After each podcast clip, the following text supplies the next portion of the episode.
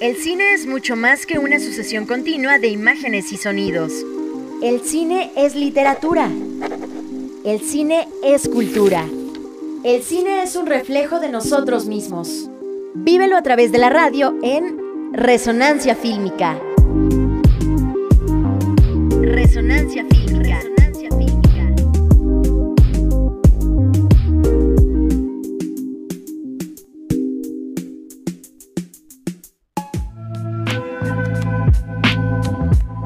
Hola, ¿cómo están? Muy buenas tardes a todas y a todos. Bienvenidos a Resonancia Fílmica. Yo soy Benjamín Romero y déjenme compartir con ustedes que estoy muy contento de estar de vuelta a esta que considero mi casa, Radio UAEH, ahora en su frecuencia 91.1 en el Valle de Tulancingo. Este es un espacio dedicado completa y exclusivamente al cine. Vamos a hablar de cine nacional e internacional. Tendremos por ahí también entrevistas con algunos directores, productores, fotógrafos, talento y todo con la intención de acercar a ustedes una propuesta alternativa de la cinematografía.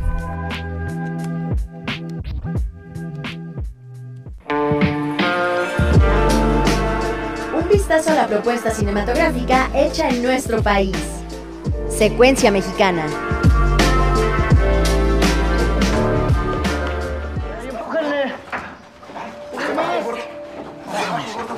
Muchachos, necesito que se queden a terminar la, la sala, la pintura y el software. Quiero recomendarles la película Mano de Obra de David Sonana, la cual recientemente fue laureada en la 62 entrega del premio Ariel como mejor ópera prima y también como mejor actor. Mano de Obra habla de Francisco y un grupo de albañiles que están construyendo una lujosa casa en la Ciudad de México y tras la muerte de su hermano, en una de las obras, Francisco se entera que su cuñada no recibirá compensación alguna por parte del dueño de la casa. El grupo de albañiles busca justicia no solamente por la nula compensación y apoyo, sino también por una vida llena de carencias, contrastes y opresión. Mano de Obra es una película que invita al espectador a cuestionar los privilegios del sistema en el cual vivimos y cómo de pronto te puede tocar estar de un lado o del otro de lo que esto representa gracias a un sistema social y político que no escogimos pero en el cual nacimos y que es injusto para la mayoría. Por ahora se encuentra en cartelera solo en la Ciudad de México, Guadalajara, Monterrey, Querétaro, Morelia y Veracruz, pero esperamos que pronto pueda llegar a algunas de las plataformas de streaming, ya que es una película que vale mucho la pena que vean.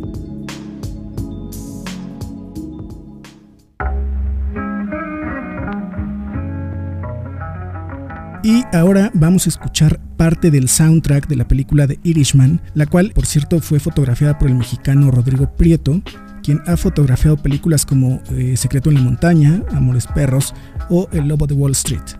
Esto es Honky Tonk de Billy Doggett. Atmósfera.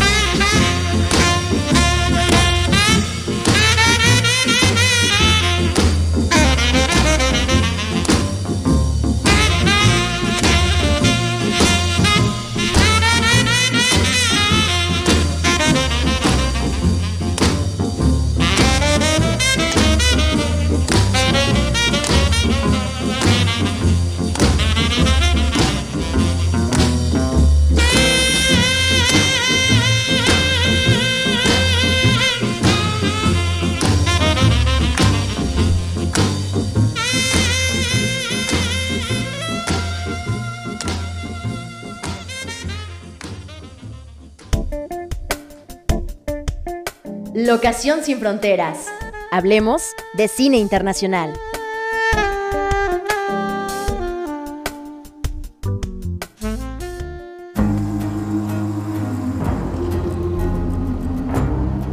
David, look! They're wheels! Wheels? 여기 대체 어디야? 집이지. 우리 새로 시작한다고 그랬잖아.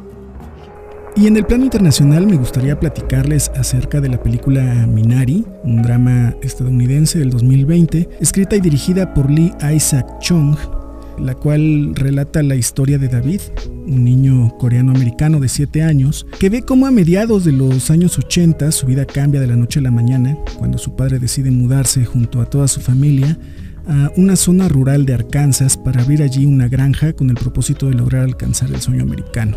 Esta es una historia bastante amable, tierna y aún así asombrosamente poderosa. Interroga el sueño americano con la esperanza de una familia que necesita creer en algo antes de perder toda su fe en los demás. Por ahora no tenemos una fecha específica de estreno, pero sí tenemos la certeza de que se estrenará en nuestro país probablemente a principios del próximo año y sin duda es una película que nos hará cuestionarnos eh, desde la perspectiva de una cultura como la coreana, lo que nos han vendido como el sueño americano. Así es que estemos por ahí atentos para ver Minari de Lee Isaac Chung.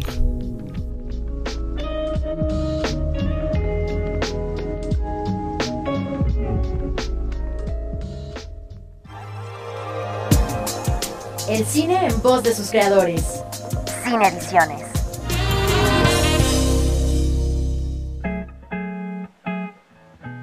Cosas que no hacemos. Nos narra la historia de ñoño, quien sobresale de entre todos los niños de una isla que aparenta no tener adultos, y tal parece que él no quiere crecer ni irse de la isla, ya que a sus 16 años sigue bailando, corriendo y jugando como un niño de 8 años. Tuvimos la oportunidad de hablar con Bruno Santamaría, director de esta maravillosa película, quien se encuentra ahora en, Francia, donde presentó la película, y eh, los dejamos con esta entrevista. Querido Bruno, muy, muy buenos días en la Ciudad de México, buenas noches en Francia, donde te encuentras ahora. Ahora para platicar acerca de, de cosas que no hacemos. Y bueno, para entrar en contexto, este es tu segundo largometraje, 2016 eh, estrenaste Margarita. Y algo que me gusta muchísimo de, tus dos películas y de, de, tu obra en general es el tratamiento y el acercamiento que tienes hacia tus personajes. ¿no? Y en ese sentido, entrando en contexto con cosas que no hacemos, algo que me gusta mucho es que partimos de ver la imagen de, un Santa Claus sobrevolando un pueblo y esto como este falso gancho y, y, de pronto sin darnos cuenta ya estamos inmersos en un mundo de niños y pareciera que la cámara subjetiva que siempre está al nivel de ellos es, es un niño más, ¿no? Nos dejas claro que la perspectiva de la infancia es importante para las cosas que no hacemos. Bruno, ¿cómo logras tal intimidad con tus personajes? Pues sí, en un principio, digamos, queríamos hacer una película que tuviera que ver con crecer, ¿no? Con alguien que daba un paso para ser adulto. Y la razón por la cual yo decidí, digamos, quedarme en esa isla a trabajar en esa comunidad fue porque un niño me contó que había un Santa Claus que volaba en el cielo y que se vestía rojo y traía un paracaídas de colores y aventaba dulces y pues nada, no lo creí en un principio, pero me quise quedar para ver si era cierto, ¿no? Y entonces ofrecimos dar clases de video en una primaria, en la primaria que hay. Y bueno, eso fue una primera forma de acercarnos a todas las personas, ¿no? a tener un pretexto para estar ahí. Es decir, en la primaria, pues estuvimos juntas con los, las abuelas, con los abuelos, con los niños y las niñas, los maestros, y les explicamos que queríamos hacer un, un curso de enseñarles con el celular a grabar pequeños cortitos que serían cartas que se mandarían a niños en Ciudad de México y a, a su vez niños de Ciudad de México mandarían cartas. Bueno, un proyecto que desarrollamos al final terminó siendo interno, o mostramos los trabajos ahí en las casas y a las familias les gustó mucho ver que sus hijos habían hecho unos cortos y entonces los mostramos después en la plaza central del pueblo donde está la cancha de básquetbol con un proyector y se nos ocurrió después pues empezar a proyectar películas también y proyectábamos Chaplin, eh, bueno, Coco, ¿no? De Pixar, este, proyectamos Margarita, el documental, ¿no? Entonces también eso fue muy importante porque pues ellos vieron que en las películas documentales la gente que está actuando es la gente que existe en la vida real. Evidentemente, pues habían visto películas, digamos, en sus casas, pero de ficción sobre todo. Entonces fue importante mostrar un documental y bueno, Margarita, porque como que dejó muy en claro lo que estábamos haciendo ahí, Cita, Andrea y yo, ¿no? En, en el pueblo cuando estábamos presentes.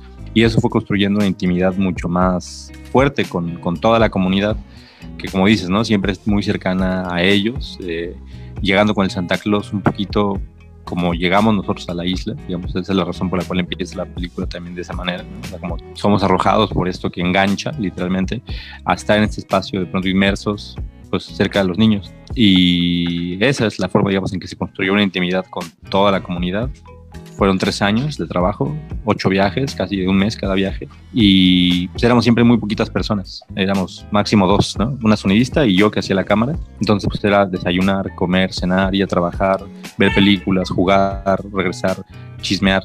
Es decir, estar viviendo con ellos y con ellas pues durante todo el tiempo que estábamos ahí. Y creo que eso ayuda a construir una relación pues profunda, ¿no? De conocernos. Si bien la cosmovisión mexicana en general es bastante machista, me parece que la dificultad de autodefinirse trans en una comunidad como esta que retratas en el pueblo de El Roblito es un reto doble.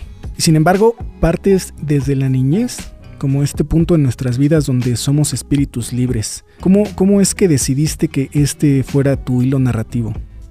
Sí, bueno, fue una un trabajo bien complicado definirlo. a mí me ayudó muchísimo Andrea Rabasa, la, la, editora, porque durante la filmación, sobre todo con cita, ¿no? que estábamos filmando y escribiendo las posibles líneas de la historia, seguimos tres posibles historias, ¿no? La de ñoño, una de Carlitos y la de Julia y Estrella, que son las otras dos niñas que aparecen mucho cada una de esas historias las filmamos, las desarrollamos, tratamos de entender qué conflictos en relación a crecer estaban viviendo, ¿no? Sabíamos que la película tenía que ver con crecer y confrontar a los papás o confrontar a la autoridad, ¿no? Y eso eh, que significara ese gesto de maduración.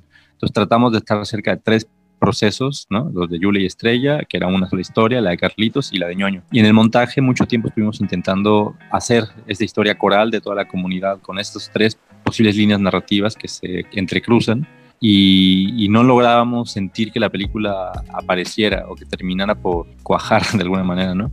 Y en un momento Andrea, nada, me puso un espejo literalmente enfrente y me cuestionó por qué estábamos haciendo esta película, que de pronto ya no sabía ella y se había perdido y me decía, estoy fascinada, me encanta lo que estamos haciendo, pero no entiendo bien exactamente por qué tú, Bruno, estás haciéndola, ¿no? Y bueno, Andrea además de ser una gran montajista, es eh, pues, mi mejor amiga, digamos, que me conoce a profundidad y básicamente estaba tratando de recordarme que la película nació como un intento por hablar de cosas que yo no estaba hablando en mi vida y que tenían que ver también con una cuestión de identidad sexual. Y en ese momento sentimos eh, los dos, tanto Andrea como yo, que era arriesgado, que nos costaba mucho trabajo hacer a un lado las otras historias, pero que quizá la que tenía que guiar la película era la historia que estaba más cerca de lo que yo también tenía que gritar en mi vida y, que se parece a lo que de alguna manera ñoño hace con sus papás. Entonces eso fue lo que, digamos, hizo que esa fuera la línea narrativa, ¿no? O sea, mirar afuera, explorar, conocer, profundizar y al final, pues poner un espejo y mirar adentro de uno para pues, tomar la decisión de cuál es la película. Y esas son las cosas que no hacemos, ¿no? Y esas son unas de las cosas que no hacemos. Dejas abierto el final hacia un principio cuando vemos a Arturo maquillándose y después en los créditos vemos cómo, cómo cambia el nombre de Arturo a Dayanara, eh, ¿cuál es ese mensaje que querías que el espectador terminara de construir? Sí, bueno, los créditos, ¿no? Es un amigo también que se llama Enrique Sañudo quien los hizo, que es muy, muy talentoso. Y justo trabajamos mucho, pues, cómo tratar de completar esta transformación que empezamos a ver que vive Dayanara, que vive Arturo, ¿no? Y nos parecía un gesto bonito, ¿no? El título de, Arturo que se desvanece y entra Dayanara. Y lo que estábamos intentando hacer es dejar en claro que esto es solo el principio de un proceso bien complicado, ¿no? Es decir, Dayanara ya hizo algo bien valiente, bien fuerte, que es hablar con sus papás, y eso, y, después de eso irse a trabajar, ¿no? que es como lo que hace todas las personas que empiezan a crecer en, en la comunidad. Y queda claro, digamos, que recién acaba de hablar con sus padres y confrontarlos en relación a lo que quiere ella hacer en la vida.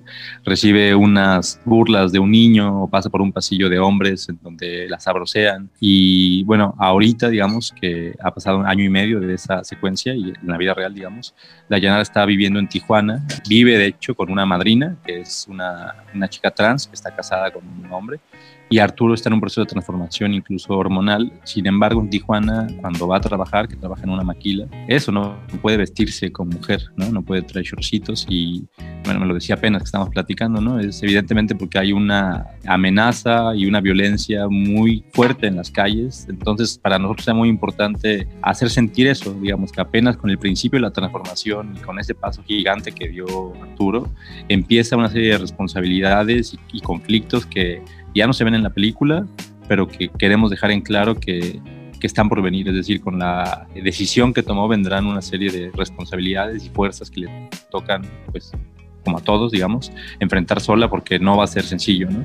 O sea, incluso en algún momento pensamos, Dayanara participó en un concurso de belleza y ella me dijo, ven a grabarlo, ¿no? Y estábamos editando y, lo hablamos, André y yo, y, dijimos, no, o sea, claramente sí podría ser un final, ¿no? Digamos, se viste de mujer y, gana el concurso de belleza y todos felices para siempre, pero no es esa, digamos, el destino de una chica que empieza un proceso de transición sexual. No, no es solo ganar un concurso de belleza y para nosotros es importante dejar en claro eso, ¿no? Que claro que va a haber concursos de belleza y claro que va a haber eh, momentos de alegría y, fuerza, pero el camino que por culpa de pues, la sociedad represora en que vivimos no será sencillo.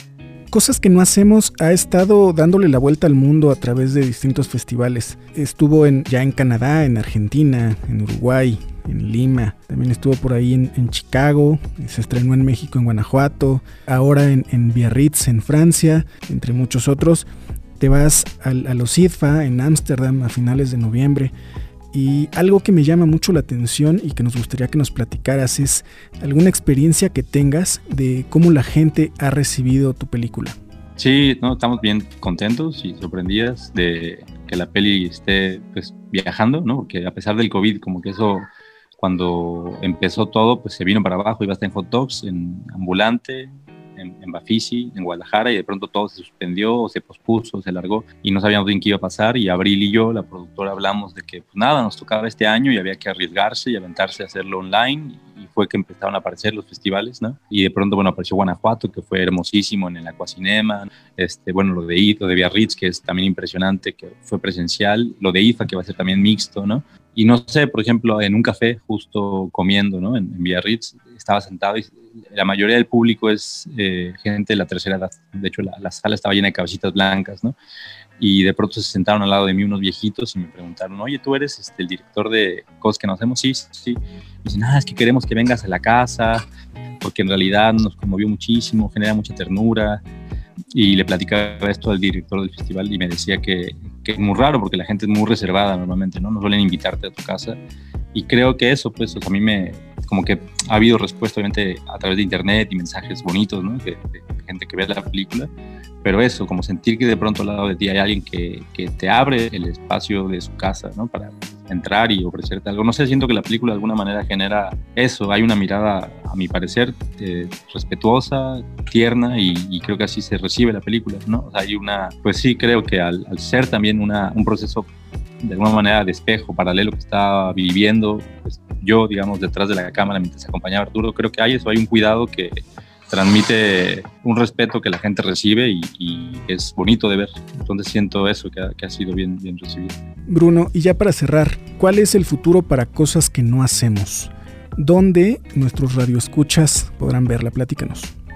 En México no han anunciado, pero pronto anunciarán en un espacio donde estaremos y va a ser online. Íbamos a estar en Morelia, pero al final, eh, pues justo por razones de la distribución, una agencia de festivales con la que estamos trabajando, tuvimos que no estar en Morelia, pero pronto saldrá una noticia de que estaremos en un festival en México donde se podrá ver eh, online. Y, y, bueno, estamos bien contentos, Abril y yo, porque Pimienta Films se, se, acercó pues a proponernos distribuir la película del siguiente año. Entonces, pues nada, dependerá del COVID, del cine, de la suerte, etcétera pero bueno, si todo sale bien, en 2021 podremos estrenar la, la película. Súper bien, Bruno. Pues muchísimas gracias por este tiempo, por este espacio. Sabemos que estás ahora justo terminando el fin de semana en Biarritz, estás ahora en Francia, sigue Ámsterdam. Mucho éxito para la película y nada, saludos desde México. Muchísimas gracias. Resonancia fílmica.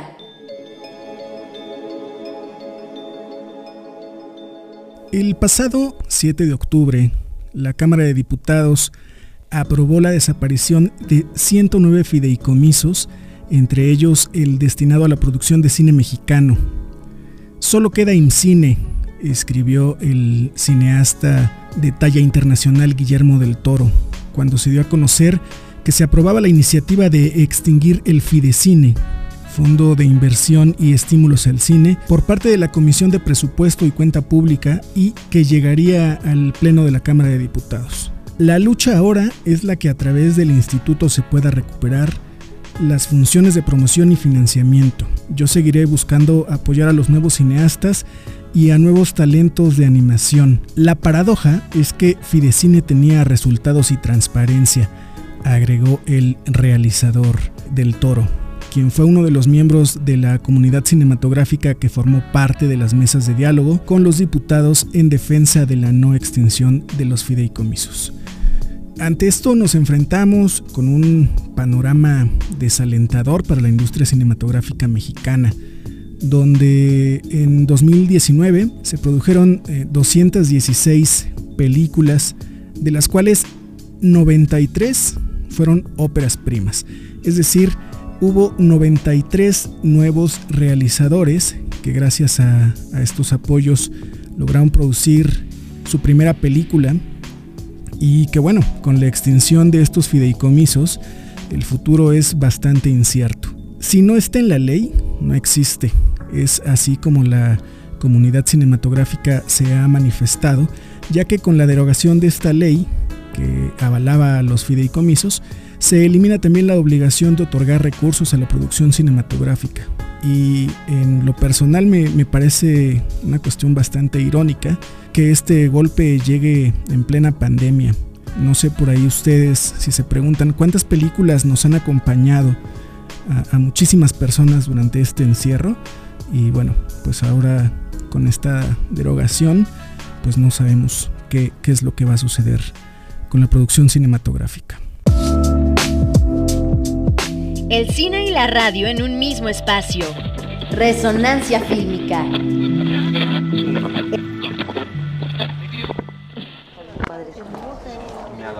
Mire cómo ve esta. ¿Cómo esa? ¿Está bien? ¿Te gusta, Cleo? Que Está bonita. ¿En cuánto me la va a dejar? No, pero con descuento de cliente antiguo. Ay, déjeme ir a preguntarle a la patrona, ahorita vengo. Aquí compramos el mueble para el cuarto de Toño y Paco, que ahora está en el de Sergio y Pepe.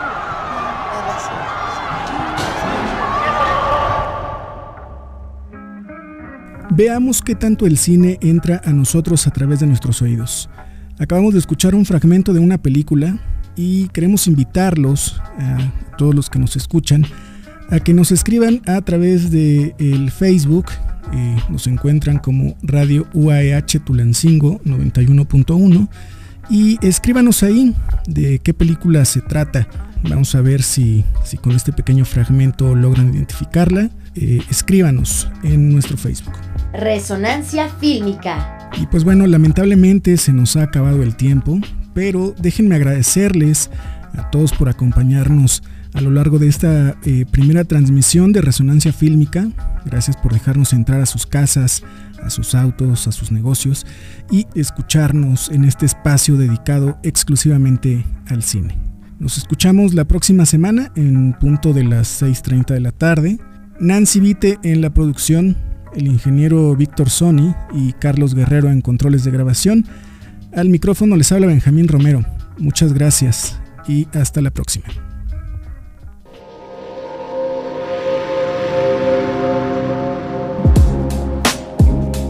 Hasta aquí terminamos este recorrido por lo más destacado del cine contemporáneo. Análisis de puestas en escena nacionales, datos, entrevistas, muestras, festivales, recomendaciones y todo un mundo por explorar en la pantalla. Resonancia fílmica.